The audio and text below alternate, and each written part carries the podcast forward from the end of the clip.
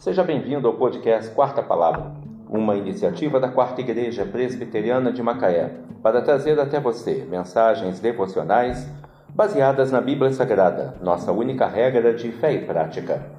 Neste domingo, 1 de outubro de 2023, veiculamos da quinta temporada o episódio 273, quando abordamos o tema Não dirás falso testemunho.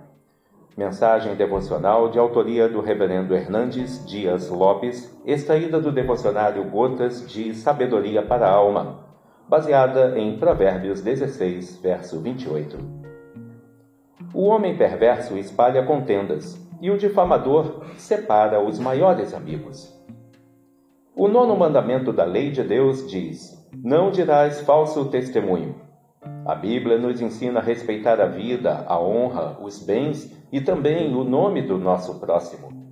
A Bíblia nos ensina a não falar mal do nosso próximo. A difamação, a calúnia e a boataria são práticas inconvenientes. Nossa língua deve ser medicina e não veneno. Deve levar vida e não morte. Devemos ser construtores de pontes e não cavadores de abismos. Devemos ser pacificadores e não geradores de contendas. A Bíblia diz que o pecado que mais Deus abomina é aquele que espalha contenda entre os irmãos. A vida e a morte estão no poder da língua.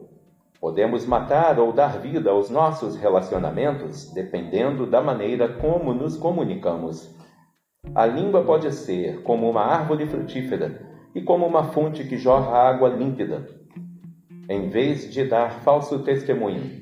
Devemos promover a verdade, fortalecer o amor e criar laços profundos de amizade.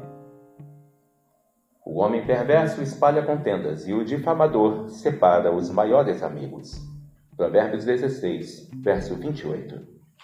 Não dirás falso testemunho. Que Deus te abençoe.